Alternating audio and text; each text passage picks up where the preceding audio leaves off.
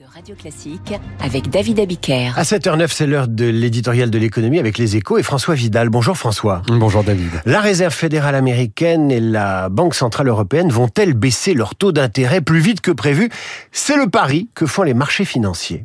Et pour cause, hein, les raisons qui ont conduit les grandes banques centrales à procéder au tour de vis monétaire le plus brutal de l'histoire, hein, avec une hausse des taux d'intérêt de 4,5 points de pourcentage en 14 mois dans la zone euro, ont disparu ou presque. Hein. D'abord, la surchauffe économique post-Covid n'est plus qu'un souvenir.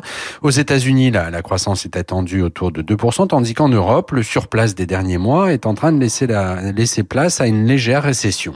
Surtout, l'inflation qui s'était envolée en 2022 dans le sillage de la flambée des prix d'énergie s'est considérablement assagie. Elle reflue rapidement vers les 2%, son régime de croisière, et pourrait même, selon certains experts, freiner encore plus fort dans les prochains mois. Et pourtant, il y a peu de chances que les grandes banques centrales annoncent cette semaine qu'elles pourraient relâcher l'étreinte monétaire plutôt que prévu. Pour quelle raison?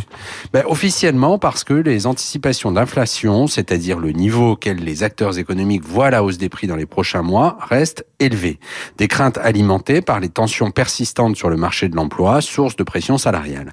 Mais en réalité, si la Fed et la BCE refusent d'évoquer tout scénario de baisse des taux avant le printemps, voire l'été, malgré la pression des marchés, c'est aussi parce qu'elles jouent gros dans cette affaire. C'est tout particulièrement vrai de la Banque Centrale Européenne, dont le Conseil des gouverneurs est très divisé sur le sujet.